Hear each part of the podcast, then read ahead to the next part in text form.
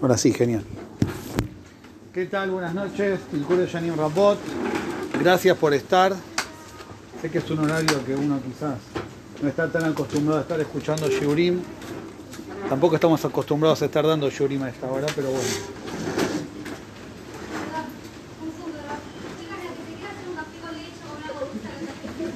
Todo lo que digas está siendo grabado, Nicole. Te aviso.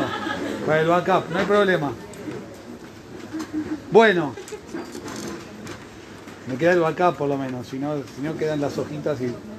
Bueno, como sabemos, esta noche es Ollana Rapá.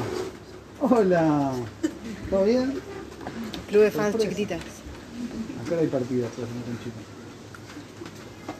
Eh, como sabemos, hoy es Ollana Rapá. Es el último día de Sukkot. Porque en, en rigor hoy termina Sukkot. Mañana es Sukkot. Y mañana a la noche ya no es más es Yemini Atzeret, es otro Hal. Entonces, Jajamim nos dicen que cada uno de los días de Sukkot tienen que ver con alguno de nuestros héroes positivos en la historia de Am Israel. Oyanar Rabá, ¿a quién le corresponde?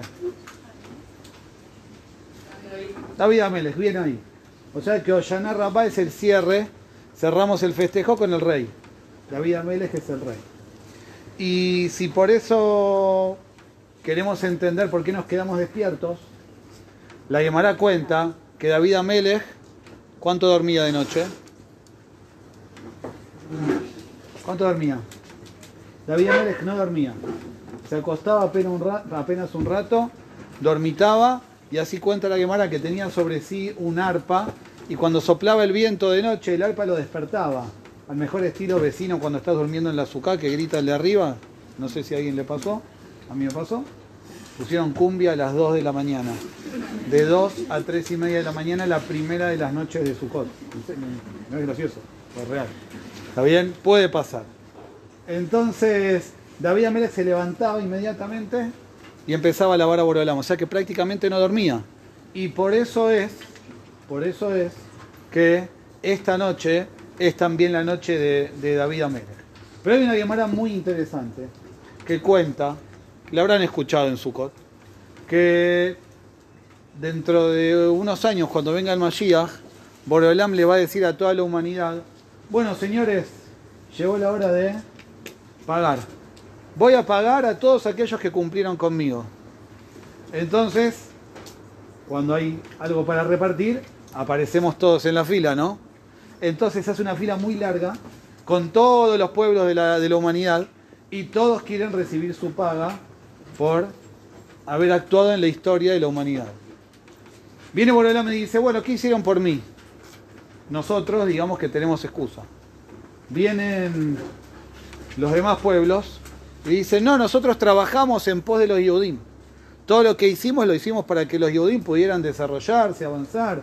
Borolam les dice, mano en el corazón, nos conocemos, ¿no? Saben que es harta. Eh, les voy a dar una mitzvah, última chance. ¿Cuál es la mitzvah que les va a dar a los goyim? ¿Cuál es? Una mitzvah, ¿cuál es? Sukkah. La única mitzvah que Borolam le da a los goyim es la sukkah. Y dice ahí la Gemara, es una mitzvah kala. Es una mitzvah fácil, liviana, fácil de cumplir. Les entrega a los goyim la mitzvah de sukkah y los goyim entran a la sukkah y ahí viene Borolam y pone un sol muy fuerte, un calor insoportable. Los goim salen del azúcar, patean la azúcar y se van. Entonces Borolam les dice, ven, no merecen pago. Esto es lo que cuenta la Gemara. ¿Se entendió la Gemara? ¿Ustedes lo entendieron? ¿Sí o no? Es tarde, pero no tanto. Ay, en vivo me están viendo. ¿Está bien? Eh, hay algo en esa Gemara que no se entiende. ¿Saben qué es lo que no se entiende? ¿Qué pasa si yo hoy a la tarde estaba en la Suká intentando descansar para la noche de Ollaná Rapá y realmente hacían 50 grados? Y yo no podía estar en la Suká. No hice ningún chiste, todavía se están viendo. Hacía 50 grados, no se puede estar dentro de la Suká. No lo soporto, no lo tolero. ¿Me puedo ir? ¿O me tengo que quedar igual? ¿Me puedo ir o me voy? ¿Qué hago?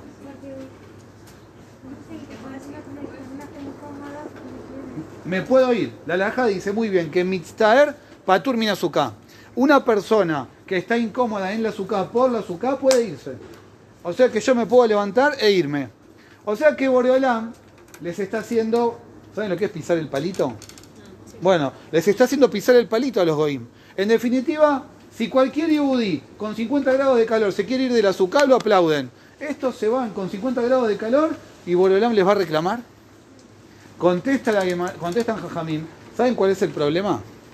El problema es que cuando los goim se van porque hace 50 grados de calor, cuidado que Stephanie, le pegan una patada al azúcar, cuidado con el café porque mancha, le pegan una patada al azúcar. Es verdad, vos estás liberado, no tenés la obligación de cumplir con la mitzvah, hace mucho calor, pero ¿por qué la pateás? Porque no la apreciás, porque no sabés valorar la mitzvah. Cuando nosotros no podemos cumplir con la mitzvah, nos sentimos incómodos porque la mitzvah es lo que nos conecta con Boreolam. Y si yo no puedo cumplirla, siento que me falta algo. El Goy dice, ah, me exigiste esto y encima no me lo dejas hacer, tomá. Patada, no voy a patear de vuelta la silla a ver si se rompe rojo y se enoja. ¿Está bien? Entonces, esa es la diferencia que hay entre los Goim y nosotros. ¿Qué tiene que ver esto con David Amelech?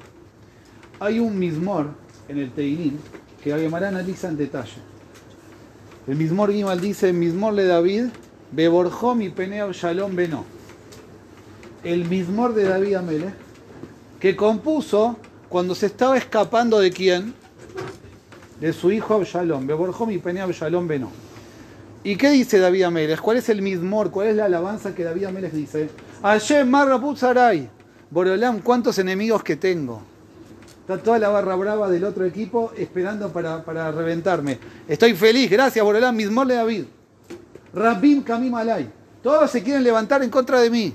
Todos se rebelan contra mí. Gracias Boreolam. Pregunta la de ¿qué es mismor de David? ¿Quién puede alabar a Boreolam cuando su propio hijo se está rebelando? Quiere tomar el reinado y Absalom estaba dispuesto a matar al padre. ¿Qué mismor? La de pregunta, ¿quién ale David? David Amelech tendría que haber escrito una lamentación, no una alabanza a Boreolam. ¿Cuál es la alegría? ¿Cuál es el festejo? ¿Qué estás festejando? Te equivocaste de fiesta, ¿se entendió o no? ¿Qué estás festejando? Esa es la pregunta que la Gemara le hace a David Amelech. ¿Qué festeja David Amelech? ¿Saben qué festeja David Amelech? David Amelech festeja, así dice la Gemara, Boreolam me tenía que mandar una prueba. Si hubiese puesto un extraño, ese extraño no tiene ningún tipo de relación conmigo. Mi propio hijo se está revelando, pero tengo la tranquilidad de que por lo menos es mi hijo. Algo de piedad va a tener. Así se la llamará. O sea que David Amelech en cada paso de su vida, en cada situación, veía la mano de Boreolam. Sabía que Boreolam estaba con él, sabía que Boreolam lo estaba acompañando. Y por eso era David Amelech. ¿Por qué es David Amelech? Porque es el rey David. Porque nosotros creemos en los tiempos en los que vivimos, que ser rey es poder hacer lo que uno quiere. Aunque no seas rey, puedes ser vicepresidenta, pero si haces lo que vos querés, te sentís poderoso. Sentís que tenés la fuerza, sentís que tenés el control, sentís que podés hacer lo que realmente te viene en gana. Y David Amelech, a pesar de que era rey, nunca hizo lo que se le ocurría. David Amelech siempre tenía como norte, como objetivo, cumplir con la voluntad de Boreolán. Hay un Midrash que dice sobre David Amele que cuando él ya estaba anciano y estaba por fallecer, el Naví cuenta que uno de los hijos, Adonía, Adonía Ben quiso tomar el reinado. David Amelech ya había dado la orden de que Shelomó iba a ser el sucesor. Adonía, cuando vio que David ya estaba medio para jubilarse, como se dice, más del otro lado que de este, fue y tomó el reinado, organizó una coronación, convocó a su nuevo gabinete, ¿está bien? Y empezó a organizar su nuevo reinado. Dice el Midrash, en ese momento hicieron una prueba. Le pusieron a Donía la corona de su padre, la corona de David. Y la corona de David no le encajaba en la cabeza. Así dice el Midrash. ¿Por qué? Porque todos los descendientes de David Ameles que eran dignos de ser reyes tenían una, una muesca en el cráneo, natural, tenían como una marca, una hendidura en el cráneo, y la corona de David Ameles tenía un fierrito que sobresalía, que encajaba a la perfección en esa muesca. Y como Adoniano tenía que ser el futuro rey, entonces la corona no le encajaba. Por más fuerza que hacían, quedaba flotando, no había forma de que, de, que entrara. Con eso se dieron cuenta de que Adoniau no era el sucesor de David Amélez. Hermoso. Me pregunta, ¿me pueden contestar cómo hacía David Amélez para que todos los hijos que tenían que ser los sucesores a lo largo de la historia tuvieran esa misma marca en el cráneo que hacían? ¿Hacían y le daban un palazo en la cabeza? ¿Cómo lo hacían? ¿Cómo lo hacían? Podía ser un NES, es una explicación. Pero Jajamín dicen que más allá de la cuestión física, esto tiene un contenido simbólico, una alegoría, que hace referencia a que la corona nosotros muchas veces la entendemos, en nuestra forma humana de entender el reinado y el poder, la corona es una demostración de que yo soy diferente, de que estoy por encima de los demás. Pero para nosotros, en rigor, lo que la corona representa es que el rey está conectado con Boreolam. El rey sabe que tiene a alguien por encima. ¿Por qué yo estoy con esto en la cabeza? Podría no usarlo. ¿Para qué uso kipa? Una de las explicaciones de para qué uso kipa es por Caboda Boreolam. Entonces cuando yo tengo la equipa en la cabeza, estoy constantemente pendiente, ojalá, debiera estar constantemente pendiente de que Boreolam está delante de mí, está conmigo en cualquier lugar. Entonces, lo que representa esta muesca en la cabeza y la corona que encajaba a la perfección es que David Amelech entendía que todo su reinado, todo su poder, todo lo que él tenía, venía únicamente de Boreolán. Y su misión en la vida era poner todo eso al servicio de Boreolán. Poner toda su capacidad, poner todo su reinado, poner todo su poder, poner a su propio ejército al servicio de Boreolam, al servicio de todo Israel. No buscar cosas para sí, no buscar con qué quedarse, qué retener, sino al revés, buscar qué hacer, qué brindar a Boreolá. Y eso es lo que representa Oshana Rabá, que es el cierre de Sukkot. Sukkot son todos estos días que nosotros vamos pasando en compañía de Boreolam, ¿no? Son estos seis días que ya pasamos y este es el séptimo que representa la conexión definitiva con Boreolam, donde no nos queremos ir a dormir bien? Nos queremos quedar despiertos estudiando Torah, haciendo tefilá, para conectarnos con Boreolam. Eso es lo que realmente estamos buscando. Y eso es lo que representa el Malhut, el reinado, bien entendido. Yo soy rey, sí, soy rey sobre mí. Y tengo el poder y tengo la capacidad de tomar las decisiones correctas para hacer lo que Boreolam espera de mí. Muchas veces nos puede parecer ¿cómo decirlo? Que las cosas van para atrás, ¿no?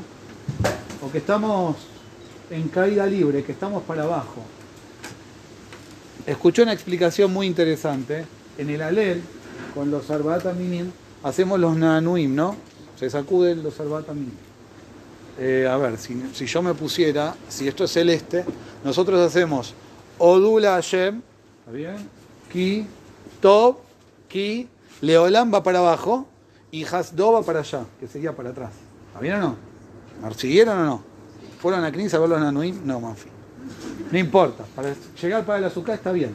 Pero cuando hacemos los Nanuim, cuando se mueven, en el Leolam se mueven los Arbata mínima hacia abajo y en el Hasdo se mueven los Arbata mínima y lo que sería hacia atrás. ¿sí? Entonces escuché, dicen Jajamín, muchas veces uno piensa y uno siente que las cosas van para abajo o que las cosas van para atrás. ¿Cómo estás hoy? Para atrás. ¿Cómo te sentís? Caído totalmente, absolutamente para abajo. Entonces nos dicen Jajamim, tenés que saber que aún en esas situaciones en las que te sentís para atrás o para abajo, Leolam Hasdo, igualmente Boreolam te está sosteniendo, Boreolam te está acompañando. Y esa era la grandeza de David Amelech. David Amelech sabía que a cada momento, en cada instante, Boreolam estaba con él. Y ese es el verdadero Malhut, esa es la mejor coronación que le podemos dar a Boreolam. Ser conscientes y entender de que siempre Boreolam nos está acompañando. Hay un midrash muy conocido sobre David Amelech. Todos conocemos el final. David Amelech fue rey, ¿está bien? 40 años como rey, tuvo sus momentos difíciles, pero fue el que dentro de todo terminó de conquistar Israel, fue el que estableció a Israel en su tierra, fue una personalidad importante, escribió el Teilín. Entonces todas las buenas las anotamos. Nosotros decimos en el Alel, al final, cuatro pesukim que se repiten, ¿no? O deja aquí Anitani Bateilili Shuabe, Maso Bonim Metal Erosh Piná, Meta Donaya Itazot y Niflat Veneno, y el cuarto. De Ayom Asa, bien, alguien dijo Aleloy. No. De Ayom Asa Hashem Nagila Benismejabo. Esos son los cuatro pesukim que repetimos. Dice el Midrash, David Amelech, en, en la familia, no estaba muy bien catalogado. Había toda una historia familiar donde el padre, Ishai, era descendiente de Ruth. Entonces, como Ishai era descendiente de Ruth, pensó, si ella es Moabía, yo no soy Kasher, no soy un Yudí Kasher, no puedo estar casado con una mujer judía. ¿Está bien? Entonces, se separó de su mujer. Después, la mujer organizó para que Ishai no se diera cuenta y quedó embarazada de Ishai. Iba a tener un hijo con Ishai que iba a ser David. Se empieza a correr la voz, todo el mundo empieza a hablar de que ese chico no es hijo de Ishai, si se habían separado. Y toda la gente hablaba por atrás, ¿vieron? Tipo con un chisme, programa de chimento. Todo el mundo hablaba por atrás, escribían en Twitter, en, todo esto, en Instagram y todo lo que hay. Entonces chismoseaban sobre David Amelech. Así crece David Amelech 30 años. 30 años señalado por toda la gente. A punto tal dice que la familia ¿Por qué David Amelech era pastor? ¿Por qué era pastor? Hizo un test vocacional y eligió ser pastor. La familia lo mandaba al campo para esconderlo. Y decían, quizás tenemos suerte, se lo mastica un lobo, se lo come un oso, nos lo sacamos de encima este pibe. Así era. 30 años creciendo así. Hasta que un día, Borolam lo manda a Shemuel a Naví y le dice, mira, anda a lo de Ishai Betalahmi y ahí vas a ungir al próximo rey de Israel. Entonces, efectivamente, Shemuel va lo de Ishai, le dice, bueno, mira, de acá sale el rey. De acá hoy uno de tus hijos sale rey. Hoy te convertís en rey, como dijo Machete. ¿Está bien? Hoy te convertís en rey. Uno hoy se convierte en rey. Empiezan a pasar, uno, dos, tres, cuatro, cinco, seis, siete. No, no es ninguno de estos, perdóname. No hay conexión, no es ninguno de estos. Atamos en Nearib, se acabaron, no quedó ninguno. Entonces si ya le dice, no, hay uno que está ahí en el campo con las ovejas, como diciéndole, no me lo hagas traer porque es para vergüenza. Le dice, no, no, no, hacelo venir. Lo trae. Y ahí Borolam le dice a, a este es.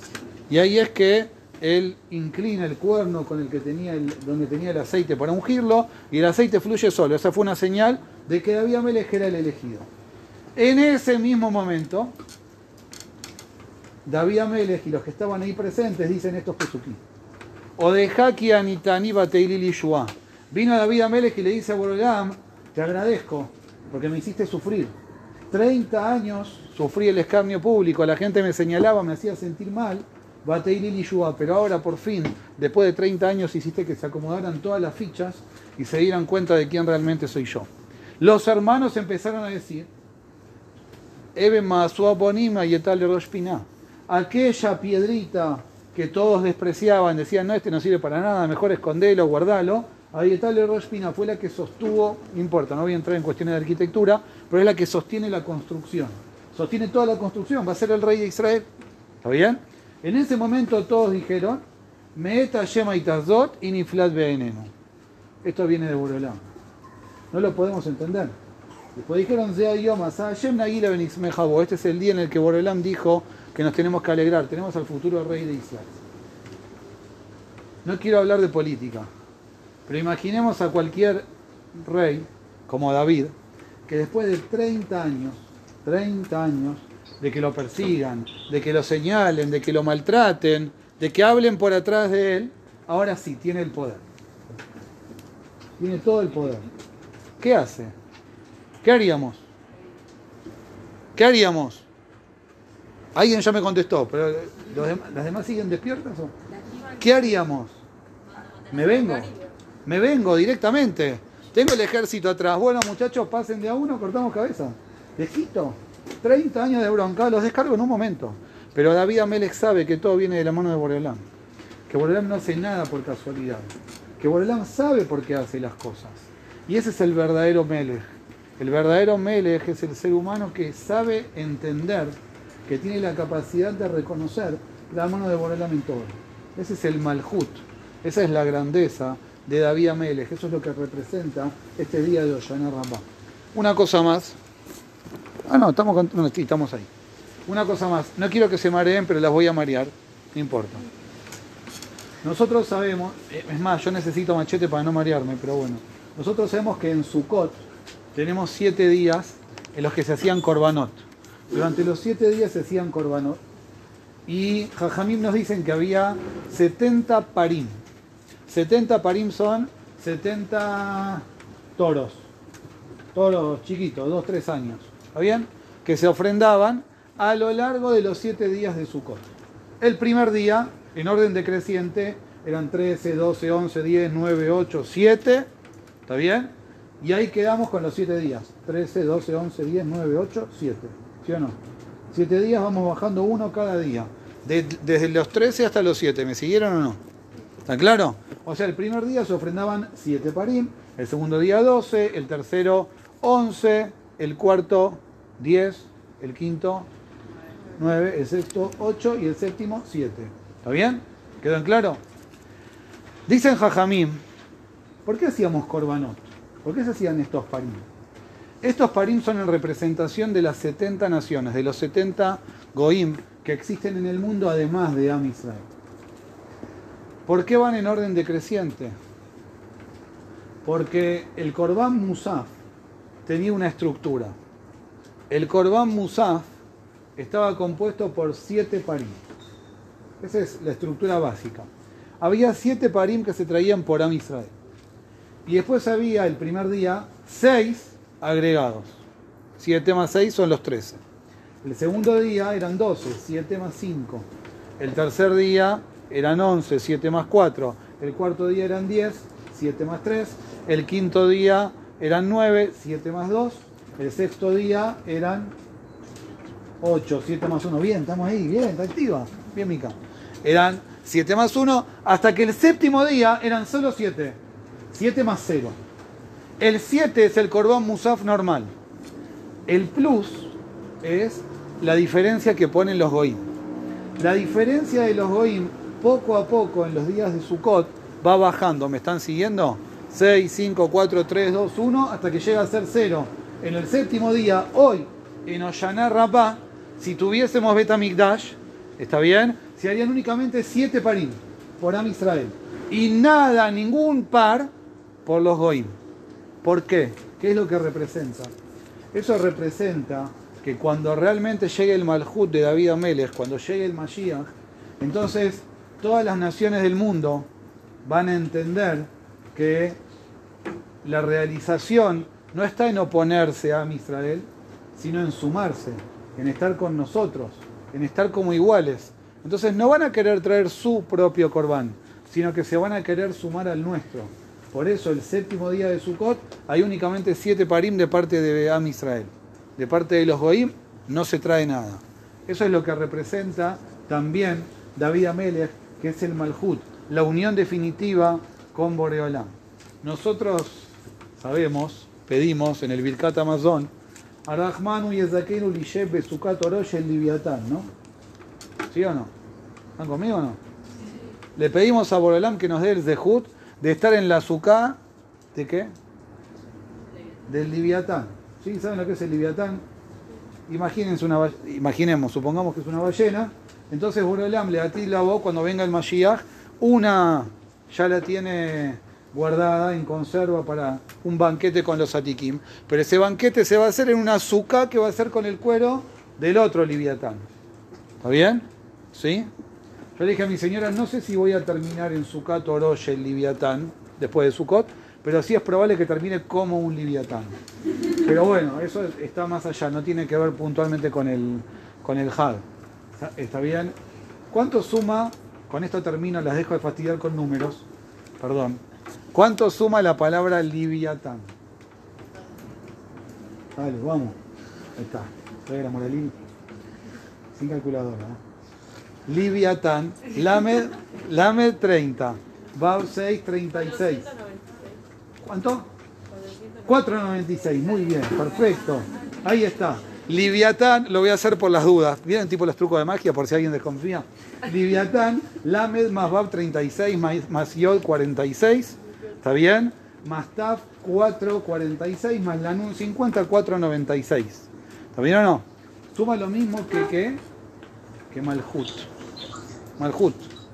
Malhut, que es reinado, suma 496. Dicen Jajamim, ¿cuál es la idea? El concepto de Sukkot Orosh el Liviatán, que esperamos en la época del Mashiach poder estar todos reunidos junto con Boreolam en esa ciudad, tiene que ver con nuestra predisposición a aceptar el reinado de Boreolam. Y ese es el mensaje que nos deja David Amelech. El mensaje que nos deja David Amelech es a todos lados, a todas partes, vas con Boreolam, nunca vas solo. Termino, lo escuché antes del, del More Pupi, como ustedes saben, la palabra Sukkah suma el nombre de Boreolam, tanto en le lectura como escritura. Pero hay un midrash muy interesante que dice, nosotros tenemos los Arbata Minim, ¿está bien? Lula, Betro, Gadaz, Arabá, los cuatro minim. Dice el midrash, Ulkachtem la gema yoma rishon periet tzadar. Periet tzadar es el etrog. Pero ¿a quién representa el etrog? Dice el midrash, representa a Boreolam. Como dice el pasuk, Oz beadar la bashta. Capote marín.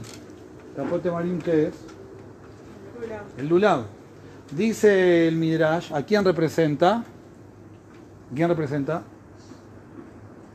Tiren algo, por lo menos. Eso también es otro Midrash. ¿A quién representa? Representa a Boreolam. Como dice el Pasuk, Sadik Katamar y Flam. Y Anafet Sabot, que es el Hadas, ¿a quién representa? Ah, Boreolam, bien ahí, ya le agarraron la mano. Representa a Boreolam. Tres rayas del Pasuk, Bebo Ahmed Ben Adasim. Que Boreolam está entre los Atikim, que son como los Adasim. Y Arbena Ajal, las, eh, las Arabot, ¿sí? Las ramas de sauce. ¿A quién representan? No, a Boreolam también. A Boreolam. Como dice el Pasuk, solo lo arrojé para Arabot, veía Shemov y Zulefan.